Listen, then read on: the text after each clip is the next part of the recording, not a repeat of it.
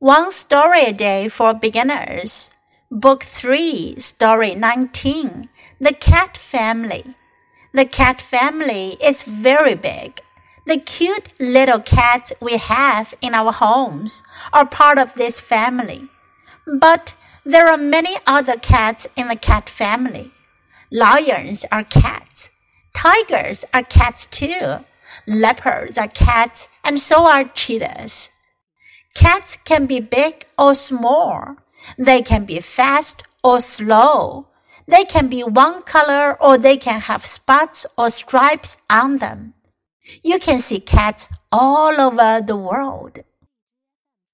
这篇故事讲的是猫家族，The Cat Family。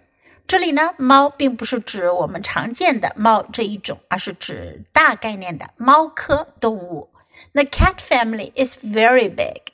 猫的家族呢是非常大的。The cute little cats we have in our homes are part of this family。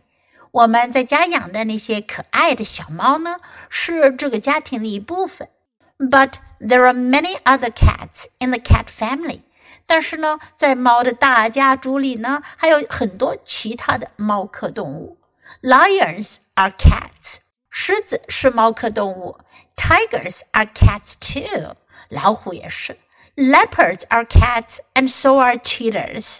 豹和非洲猎豹都是猫科动物。Cats can be big or small，猫可能很大，也可能很小。They can be fast or slow. 它们可能很快，也可能很慢。They can be one color or they can have spots or stripes on them.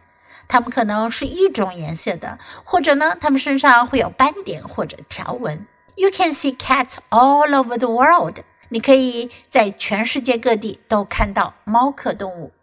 Now listen to the story once again. The cat family. The cat family is very big.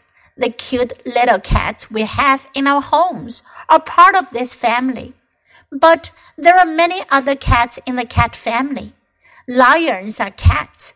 Tigers are cats too. Leopards are cats. And so are cheetahs. Cats can be big or small. They can be fast or slow. They can be one color or they can have spots or stripes on them. You can see cats all over the world.